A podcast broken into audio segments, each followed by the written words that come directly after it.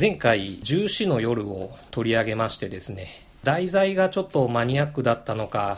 男性限定という形で配信したかなのか、リスナー数というか、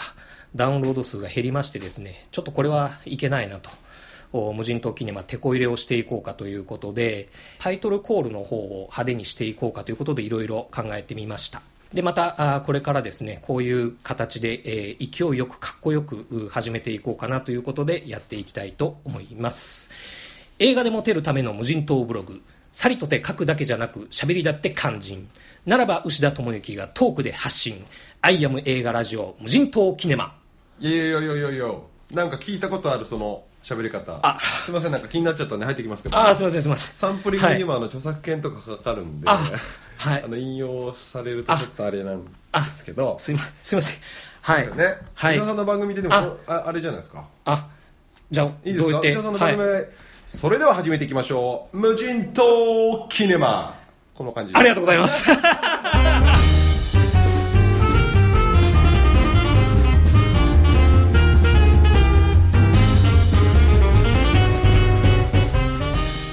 わけで今回ですね、えー、憧れのポッドキャスト「僕もてポッドキャスト」の MC 上鈴木悪秀さんをお迎えして、えー、やっていきたいと思います。モテネーム隠し砦に3億人の牛田智之でございます、はい、はい、今回あのあれ牛田さんなんですね。僕です僕です。あれ知らなかったですか？途中全然違う人かと思ってましたあ本当ですか？そうなんですね。あ大川さんとか知ってたのかな編集多分大川さんがまたあいつだよみたいなあそうなんですね。感じの。いい名前ですよねいやいや実はあの太陽のイベントの時についうっかり引退宣言しちゃったんですよ。なんか僕卒業しますみたいなちょっと。投稿っていうかそうそうそうそう、はい、っていう感じで。でまただ新しい名前でこう一からやってみようかななんていう。こと 答え方が変わっていくと思いますよ、いやいやすいませんすいません。はいそんな感じでですね、はい、今収録しているのが12月17日土曜日の16時30分ということなんですけれどもこれからこの後すぐにですね、えー、僕もて大忘年会モテデミー2016というイベントを控えておる大忙しの白秋さんに無理を言って、えー、ゲストにお越しいただいたんですけれども、ありがとうございます。で今回のテーマは年末反省会。僕らは映画を語ってモテることができたのかという、テーマなんですね、で、まあ、12月クリスマスシーズンということもありまして僕自身もポッドキャスト番組としてのモテとか、うん、僕自身のモテとかっていうことを考えなくもない今日この頃なんですけれどもそこをテーマにでちょっと別のポッドキャストの「脱線ムービー」という女性お二人がやってらっしゃるその番組でもですね年末反省会僕らは映画を語ってモテることができるのかっていうテーマでお話ししてきましたので、えー、それをまあサイド A サイド B みたいな形でお話ししていければと思うんですけど。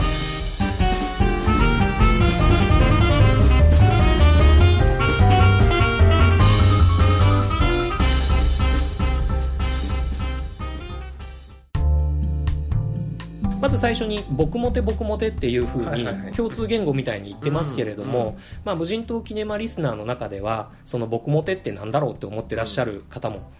いるかもしれませんのでざっと概要だけ、えー、僕の方からお話ししていきましてでもしなんかここはっていうところがあれば、はい、あツッコミ入れていただければと思うんですけれども、映画をテーマとしたメールマガジンということですね。有料メールマガジン、えー、2016年12月17日現在では、えー、203回配信しているという、まあ、長寿メルマガですね。メルマガマグマグのメディア部門では1位を取ったこともあるという老舗のメールマガジンという形ですね。で、えー、その同時並行メディアとして、ポッドキャストということでは、リアルウォッチメンとしてスター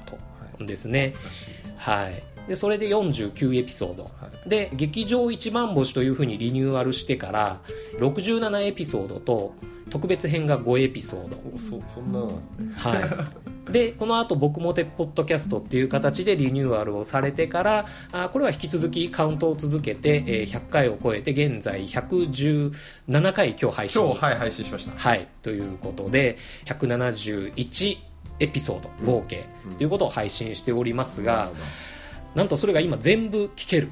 っていうのも、はいはいはい。なかなかのサーバー容量確保されてて。あー確かに言われてみればだんだん逼迫してるかもしれないです。本当ですか？入江優監督のサーバーをあの曲がりしたままですけど。あ本当ですか。はい、なのであのこれ聞いてみたいなと思ったら最初から遡ってはい。全部聞171けます。エピソード聞けるので、機会があればぜひ、えー聞いていただければと思うんですが、はい。でその僕もてのメンバーとしては、えー7名いらっしゃいまして、えーまず1人目はあー主催の SR シリーズとかジョーカーゲームあと太陽のお映画監督入江優そして、えー脚本家であり放送作家なんですよね、の林健一さん。そして、えー皆さんご存知名優小牧根隆介さん、はい。えーあと LINE プロデューサーということで映画の制作旗の方で活躍されてらっしゃる佐藤圭一郎さん、そして雑誌編集者でありメルマガ編集長の大川さん、うんそして、えーまあ、サブ的なというかあれなんですが情報ライターの主婦藤子さん美人主婦ですよね、はい、そして、えー冒頭にご紹介させていただきました今回のゲストのお上鈴木白秋さはい。んですね。はい。はい、えーよろしくお願いいたします。ご丁寧にありがとうございます。はい。で、えーまず、白秋さんの方から、あー白秋さんとはどういう方かというところ、まあ、自己紹介というか、はい。そういうところを兼ねて、えーしていただければと思います。改めまして上鈴木白秋って、まあ、本名でややこしい名前してるんですけど、あのーラップをしてましてラッパーです、えー POP っていうアルファベット3文字の、えーヒップホップバンドを双子の兄と 2MC で、えーはいて活動をしてます、はい。でその活動しながら、えーとまあ、入江優監督とは実は大学の同級生だったこともあり埼玉のラッパーシリーズのラップを監修したこともあり、はい。今そのえーと僕らのモテるための映画晴天というメルマガに、えー参加しましてでそこから、えー、と映画ライターというか映画の評論も続けたり、あのポッドキャストの司会をしたりなどなど映画とラップで日々過ごしておりますはい。という感じですそうですね。で、まあ、あの、今回は POP のラッパー上鈴木白秋さんとしてではなく、まあ、あ映画ライターというか、あ映画批評家としての白秋さんという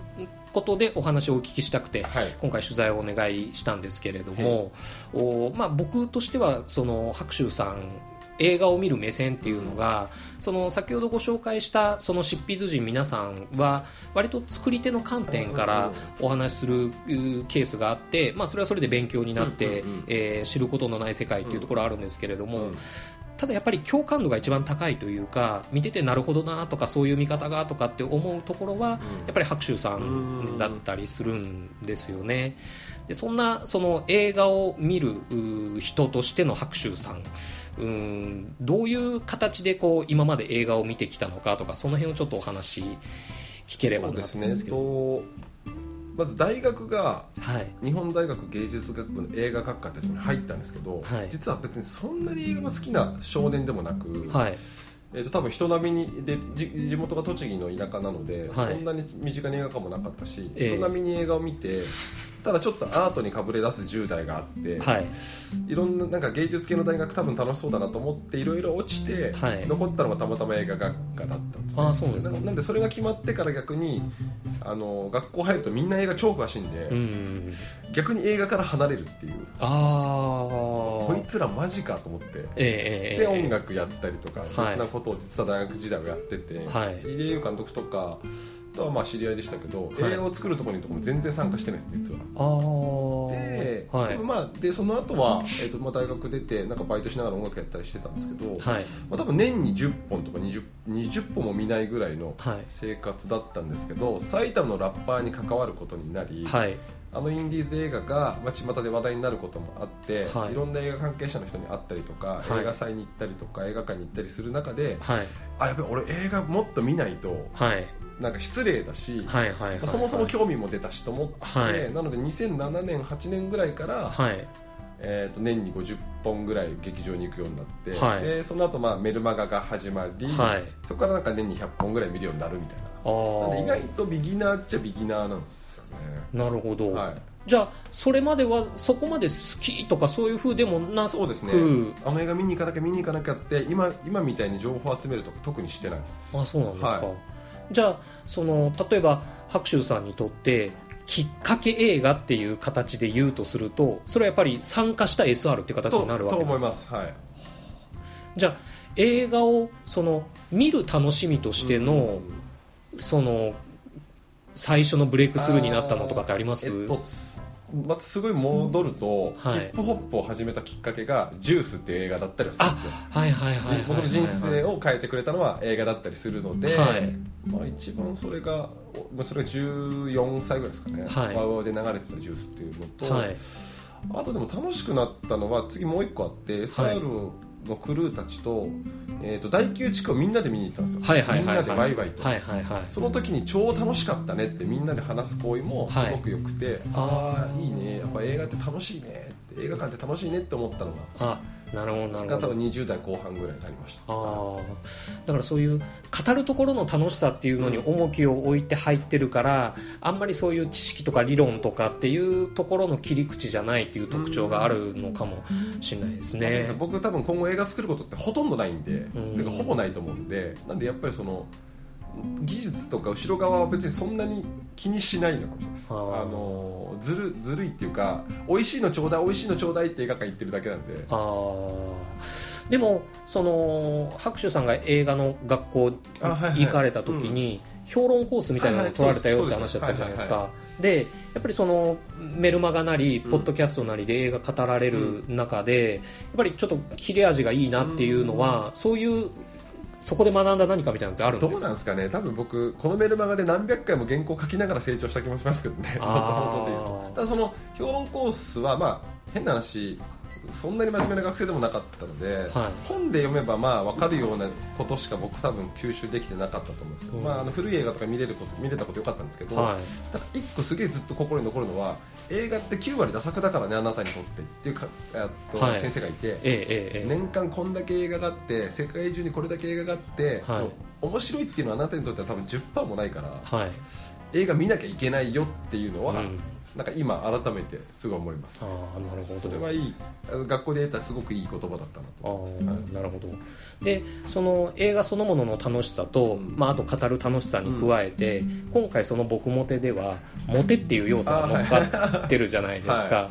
でまあそこのモテというふうに関するからにはですね、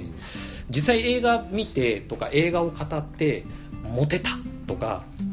こうしたらモテるぞみたいなのってあってやってらっしゃるのか。これは難しい。これあのマクガフィンみたいなもんな気もするんですけどこの「モテ」ってワー。ドが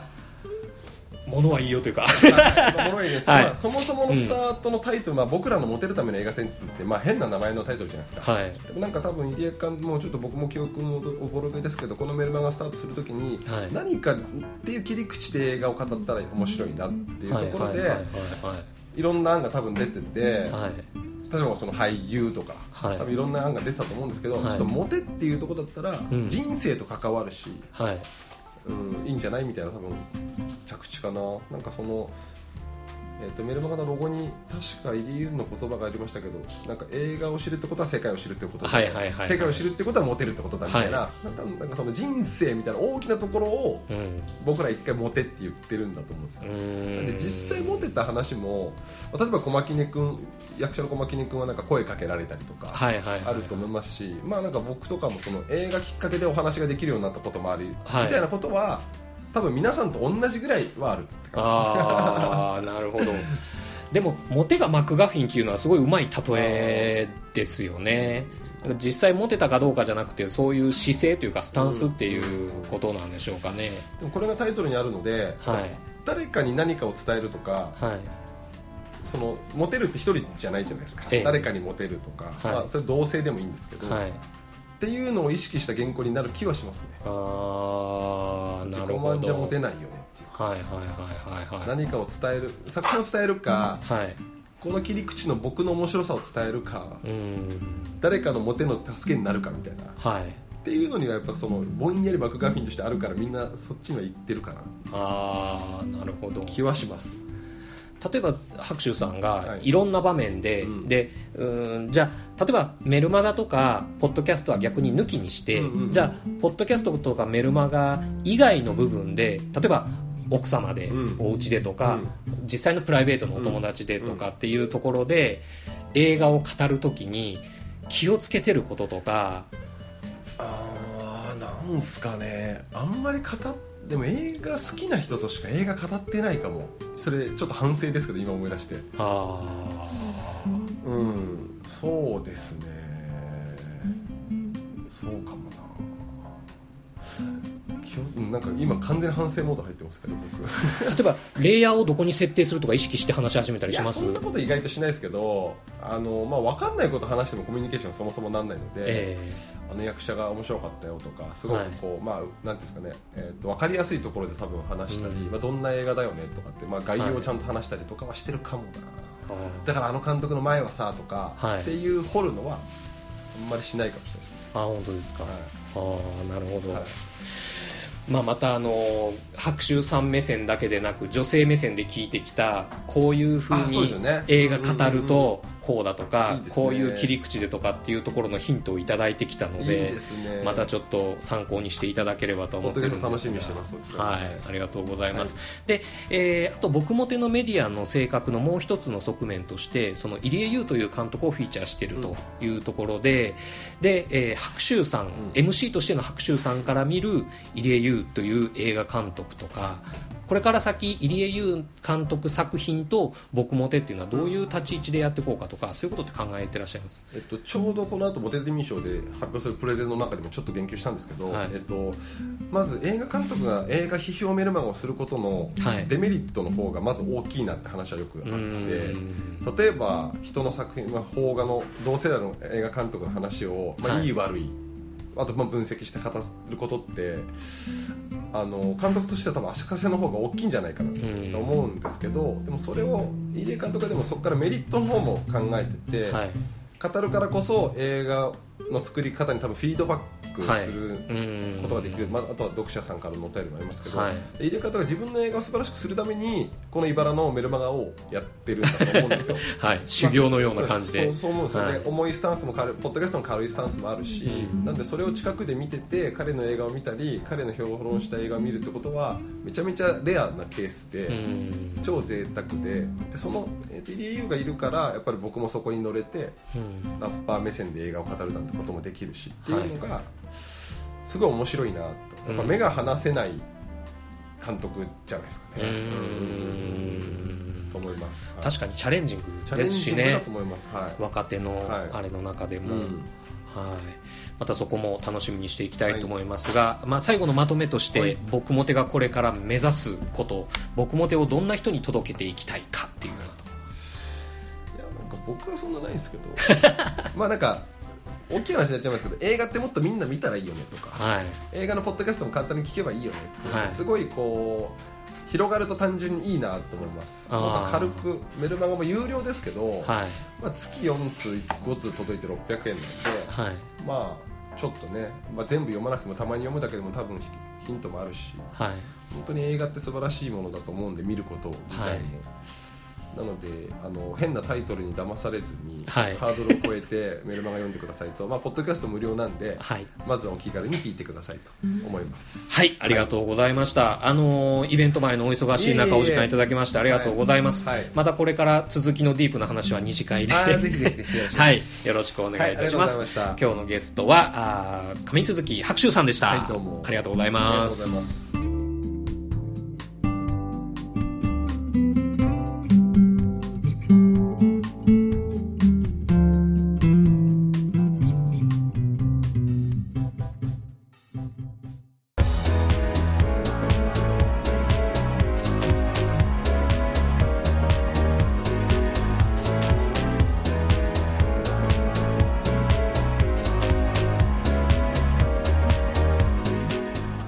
というわけでエンディングです。念願の入江優主催僕らのモテるための映画聖典とのコラボレーションでしたけれども2016年12月17日に開催されました年末恒例イベント僕モテ大忘年会モテデミー賞2016直前準備真っ最中のところでしたけれども快くお話聞かせていただきまして本当に嬉しかったです非常に限られた時間の中でですね例えばヒップホップユニット POP のラッパーとしての白秋さんのお話とかまたは僕もてポッドキャストのメイン MC としての白秋さんから見た僕もてクルーの皆さんのお話とか聞きたいことは山ほどあったんですけれどもあえてこの僕らのモテるための映画聖典というメディアのコンセプトである映画でモテるということにあの絞ってお話をお聞かせいただきました。正直なところですねお話をお聞きする前にある程度の着地点っていうのは実は想定してたんですね。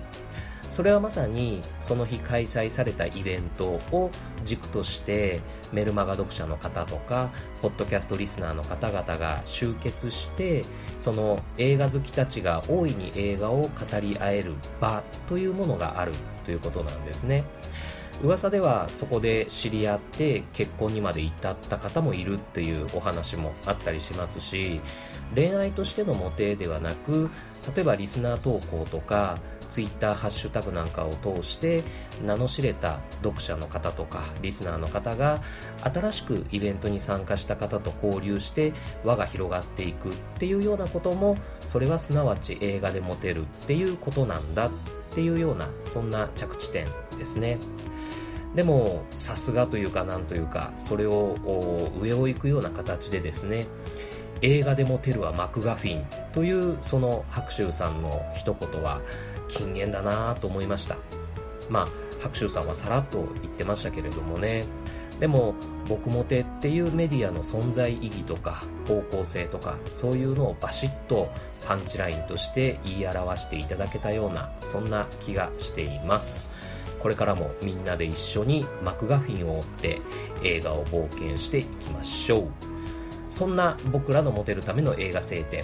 映画メルマガとしては月額税込648円。マグマグからは毎週水曜配信。ニコニコチャンネルからは毎週木曜配信。ということで登録初月は無料ということですので、えー、試しに読んでみるのもいいかなと思います。僕もてポッドキャストは毎週だいたい土曜日前後で、えー、配信されています。こちらは無料でお楽しみいただけますね。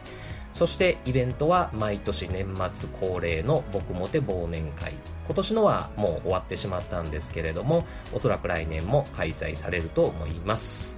あと入江優監督の新作公開日にもイベントが開催されるのが定例となっていますので直近では22年目の告白私が殺人犯です。が公開される2017年6月10日が僕もてクルーの皆さんと直接会って話せる機会になると思います。僕もですねこれからもペンネーム隠し砦に3億人として応援していきたいと思っておりますしまたこの無人島キネマをお聞きいただいている方ともですね、えー、そのイベントの日一映画好きとしてお目にかかれたら嬉しいなと思っています。というわけで映画ラジオ無人島キネマ。本日はこれにて閉館。またのご来場をお待ちしています。